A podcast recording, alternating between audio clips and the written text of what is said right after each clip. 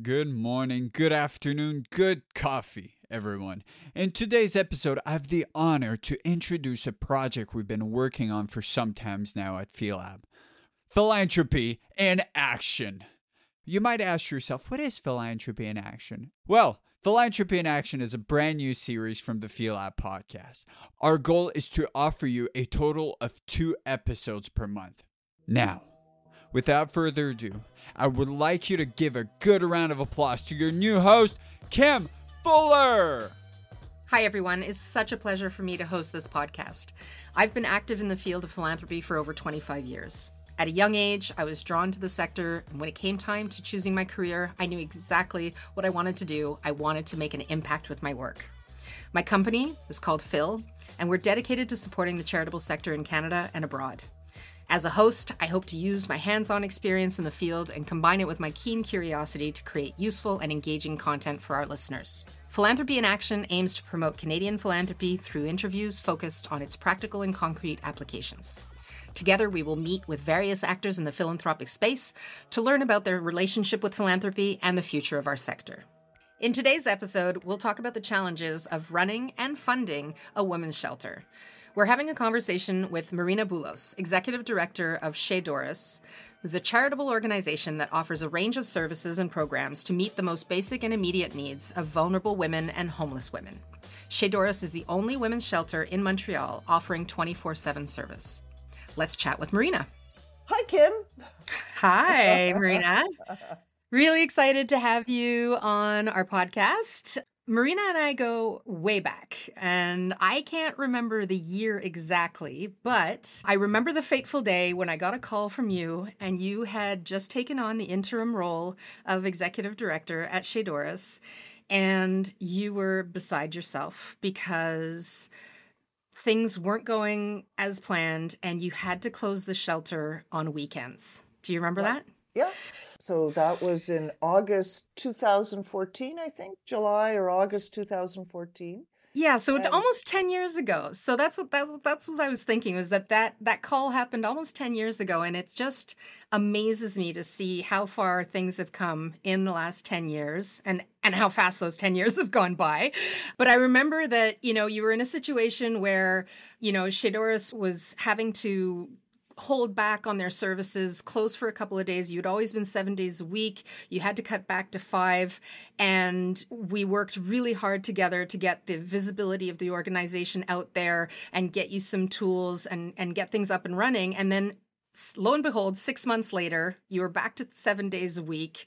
And I mean, from, from there on in, I think that, you know, as they say the rest is history but everything has been going really on the up and up since since those darker days. And it's really exciting to see how far the organization has come and it's evolved so much. And so i was wondering if you could just tell us a little bit about that evolution and how things have moved along since you've been in that role over the last decade Certainly. So Chez Doris has never had an operating budget of more than, let's say, $950,000. So when I came, actually, its operating budget was 750000 because it wasn't operating on the weekends. There were only uh, 11 employees. It still did quite a bit in terms of food security by offering uh, breakfast and lunch and personal care like emergency clothing, showers, hygiene products medical services, psychosocial services, and, and is also quite well known for its money management program. So when I arrived, the weekend services were already closed, and then we reopened. And so the board made a conscious decision in 2017 to start thinking about becoming a 24 7 service and purchasing maybe a building and by some miracle, this man who I was introduced to by his accountant, we, we have the same, uh, it was also my accountant. And he said, I have a donor I'd like you, uh, a, a, potential donor uh, for you. Uh, could you give me a proposal for $10,000? So I sent him a proposal. And then uh, he asked, okay, give me a proposal for 25,000. I sent a proposal for 25,000. Okay, no, no, no. Make it 250,000. All right, here's a proposal for 250,000. All right, Marina, it's going to be far greater than 250,000. Why don't you come meet him? So I went to meet this gentleman by the name of Andrew Harper. He lived uh, in Westmount Square. He's now deceased, but I met him at this, uh, I don't know, it must have been a bridge table or something in his living room. And he says to me, So, how much do you want? Like he's going through my finan- our financial statements and asking me questions and asking me questions on how much I make as well, you know. And uh, I said, I, I'd like one million two hundred and fifty thousand dollars. And he goes, I'll give you a million. Okay, I'll take it. And that was a transformative gift for Chez Doris. It was it was a record breaking gift, especially yeah. from an individual. Yeah. It that, really put us on the map. It, like it, it put wind in our sail. Then in August of 2018, we purchased a townhouse that became that came up for sale across the street from us. To do transitional housing. To do to open up a shelter to shelter. Okay. Yeah, because we were a day shelter, strictly day yep. shelter for many years. And we also wanted to open up a night shelter. And we figured, okay, let's buy this other building. The market was really hot. We bought it for a million twenty-five thousand dollars. And then, okay, but then we didn't have money to really operate it. So then we took two years to figure out a plan. Like, okay, so what do we do with this building? Like, can we convert our existing day shelter into a night shelter? Do we do we use the the the residence as a as a night shelter? And then we figured, okay, well we'll we'll build an extension and we'll use the the the night the the townhouse as a night shelter. So uh, his million dollars ended up being leveraged for more than sixteen million dollars in the end what is the difference between let's say a donation from an individual or from let's say a grant from the government? Well so grants from the government can tend to be larger especially especially if it's bricks and mortar. So the government did contribute over $5 million towards the campaign but having a million dollar gift from an individual is seismic really because then it can be leveraged to encourage other people. Like it, it makes people enthusiastic and hopeful that what you want to do to solve a social problem is going to make a difference that. And it raised it raised so much awareness in the media. You had some media yeah. coverage. It also lent to to the credibility of the organization right. because one single individual trusted you so much yeah. with a million dollars that he knew it was going to be well invested and that you were going to take good care of it and do good things with it. So Correct. That's Correct. a game changer for sure. So so since then, we, I mean, we've had other million dollar gifts from foundations and individuals as well. So so it's a game changer for us. And just to give you an idea of the size of Chez Doris now, uh, so before the pandemic, so we went from being 11 employees when I started.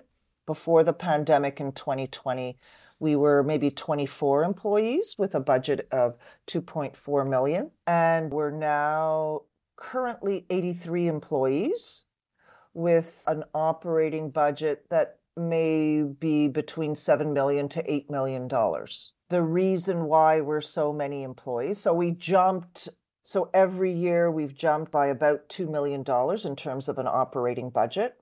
Why? Because we had three shifts of people working. So our plans to become a 24 7 service actually happened two years early because of the pandemic, because we saw how dangerous it was for women to be outside during lockdown where no restaurants are open and we were giving them bus tickets to stay warm and, and be somewhere.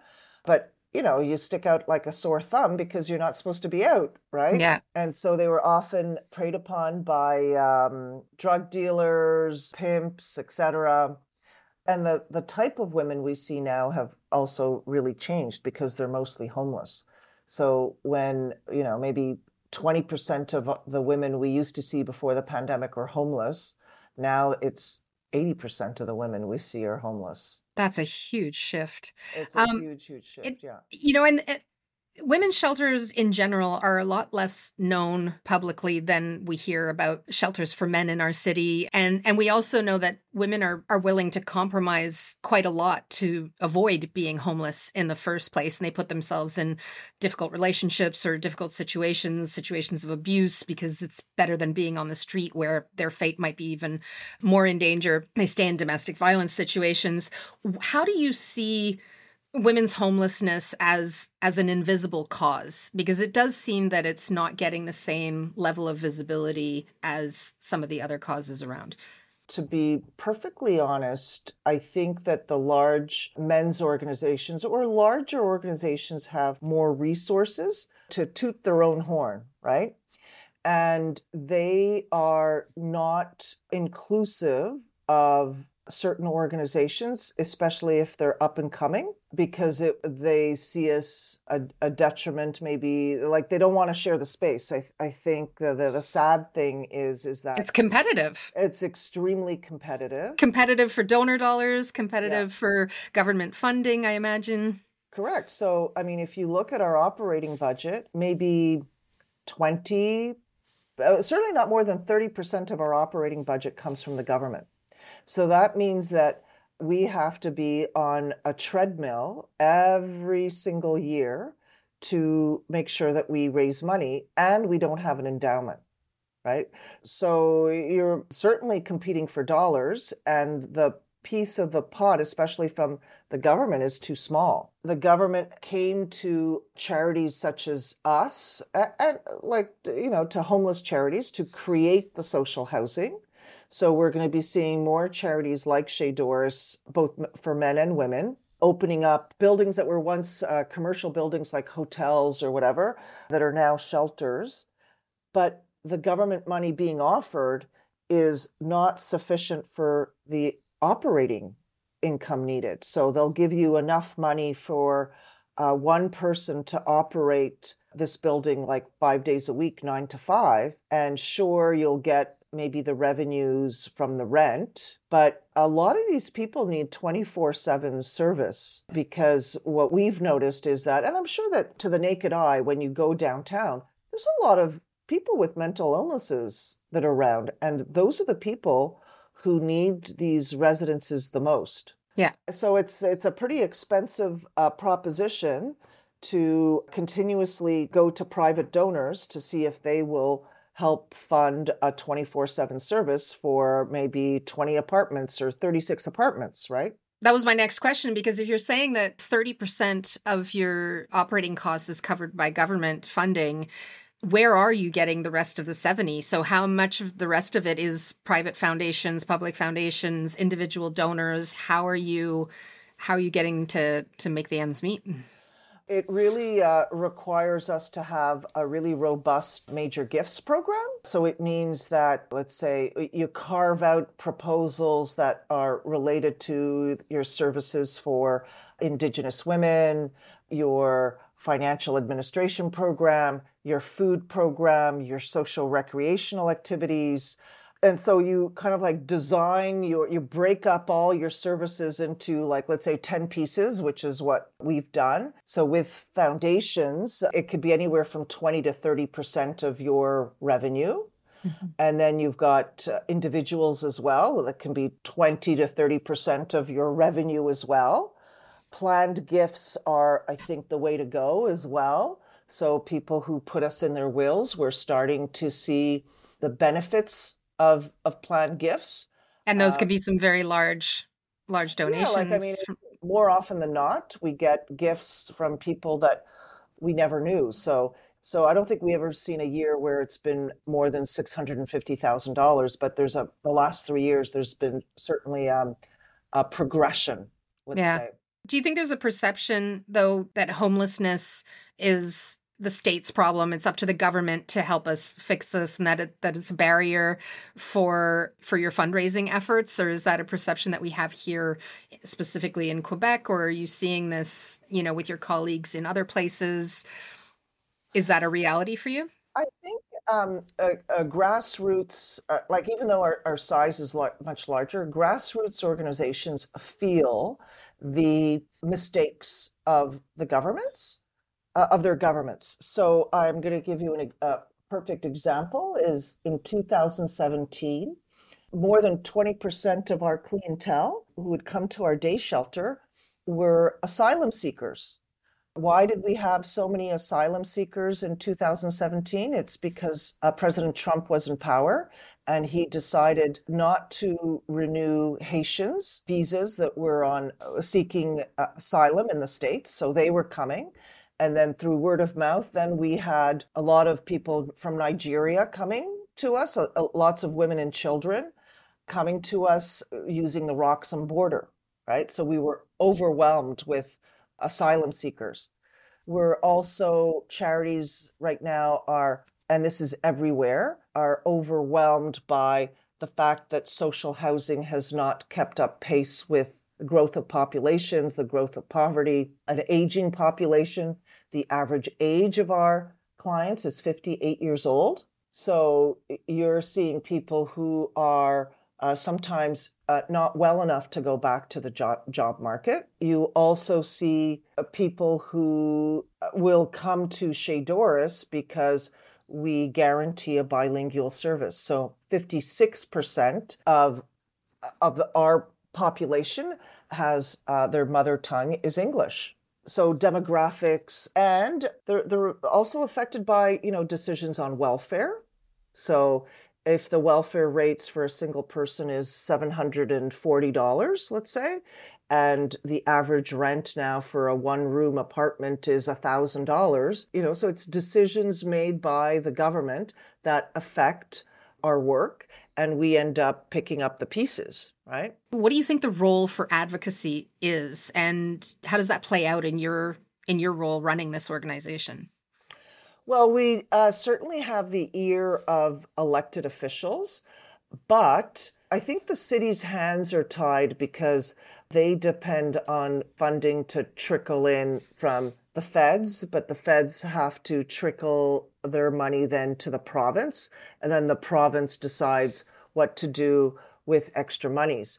I think that uh, the province of Quebec is in a unique situation in comparison to other provinces we're late. We're always like maybe two years late in terms of innovative ideas because any money related to housing, uh, social services is usually money given from the feds to the province.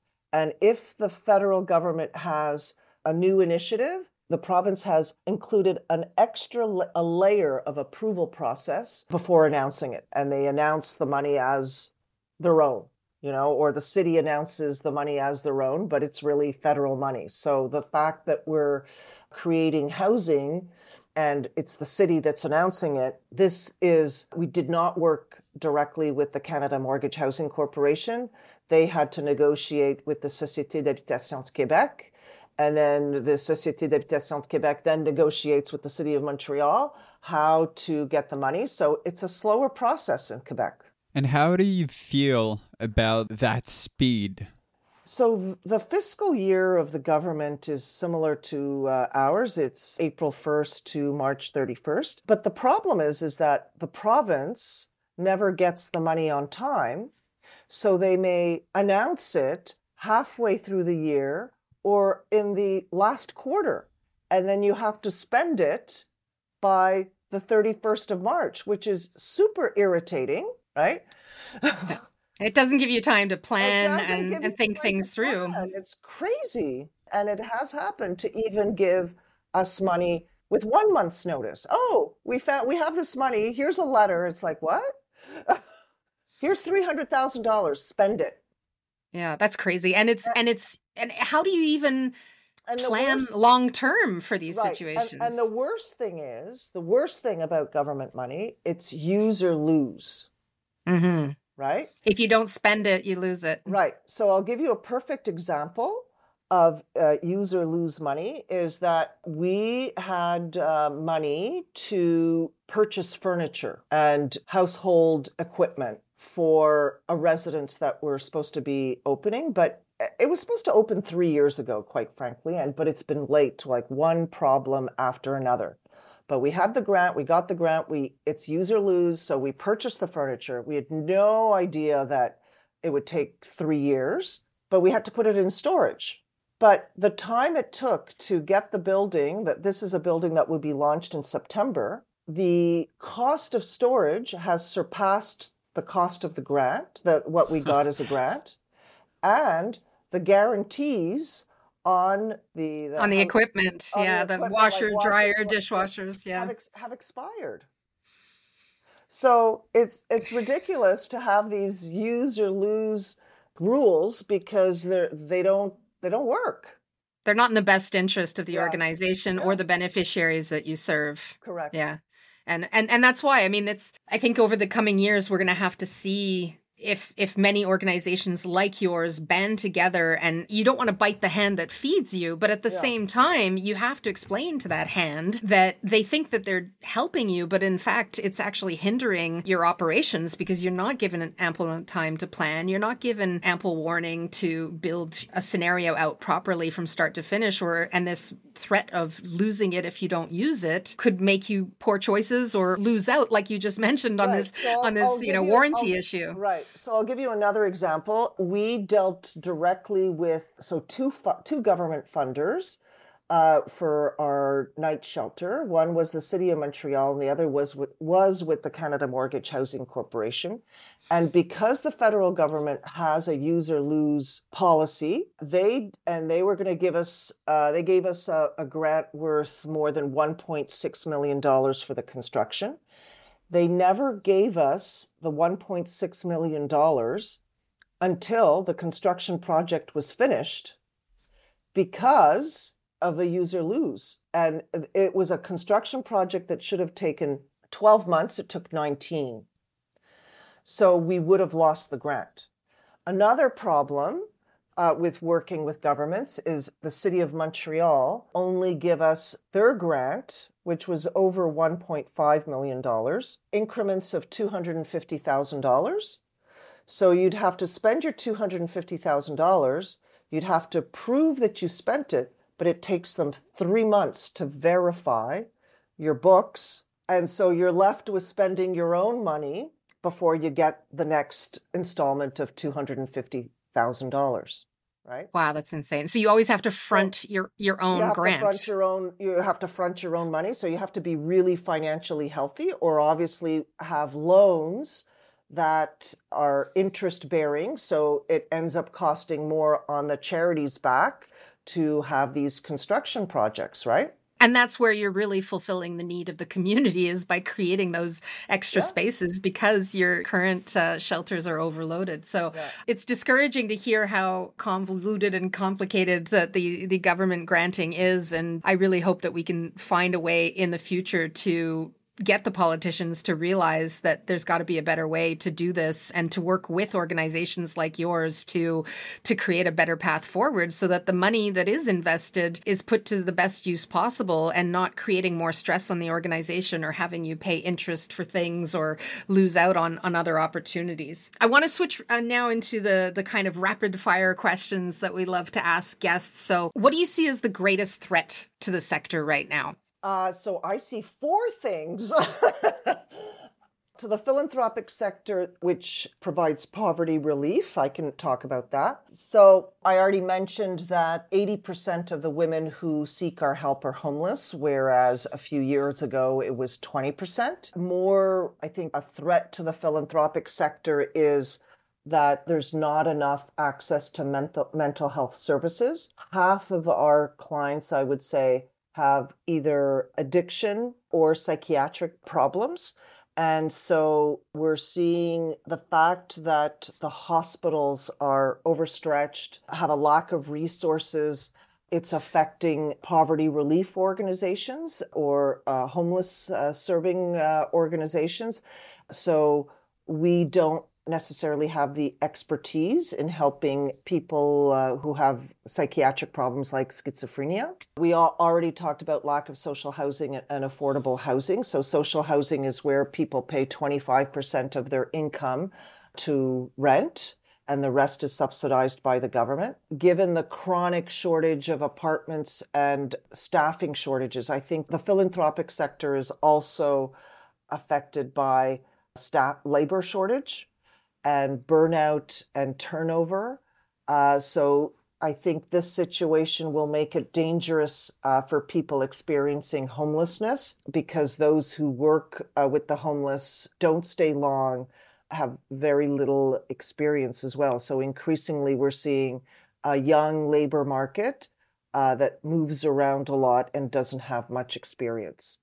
And I can imagine that working with people experiencing homelessness being able to count on seeing the same faces when they come in and yeah. having that consistency especially for people who are also fa- facing mental health issues you know being able to retain staff and have those same friendly faces that greet them on a regular basis is just um, so comforting to them and it's a shame that we are in this you know situation right now with right. with so much turnover in the space and we see it across so many charities right now um, so if we flip it and we say and we look at the the sector again but from your from a perspective of of hope what gives you hope for for the philanthropic sector? What gives me hope is that the grants have become much more uh, participatory and they are shifting the decision making power to the organization itself and the community being served.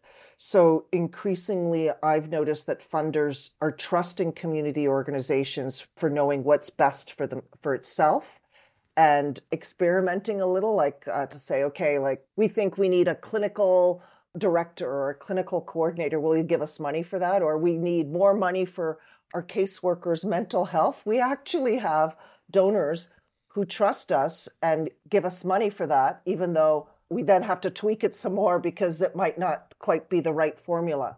So, but but at least they know that you recognize your own needs because you're on the ground, you're working day in day out, and right. and there that that it has been a shift over the last 10, 15 years. We didn't yeah. see that; it was always very prescriptive before, and yeah. now we're seeing a trend where the the grants uh, are coming in and there's more flexibility. Yeah, still still not enough, but it's getting better for sure. Yeah, yeah. definitely. And so, what would be the best advice or a lesson that you've ever received? I think the best advice that I can impart on somebody is to be upfront about your shortcomings. I think that if you're upfront with your imperfections, that funders will trust you more and they will want to work with you. And that's, I think that, that vulnerability is something that organizations don't always feel comfortable in front of funders and others because they're they want to make sure that everything's perfect all the time because otherwise that people won't give us money. But it, by by saying like yeah we don't have anything figured out or can we can we work together on this and right. and think about it? And i'm starting to see more and more grant makers be involved you know from a from an advisory standpoint and from just being a sounding board or maybe looking into their networks to see who else they know that could help out in this situation. And it, it, i'm getting the sense that it's getting more and more collaborative uh, as time goes and it's not just simply transactional of like you need money here's a check yeah. good luck type of thing. i think uh, i think i'll give you an example. At the beginning of the pandemic and funders were interested in hearing about this is as much as 9% of our clientele suddenly were transgender women because they suddenly had nowhere to go especially if they were homeless. They didn't have a, a couch to go on or couch surf or whatever and so for us it was new.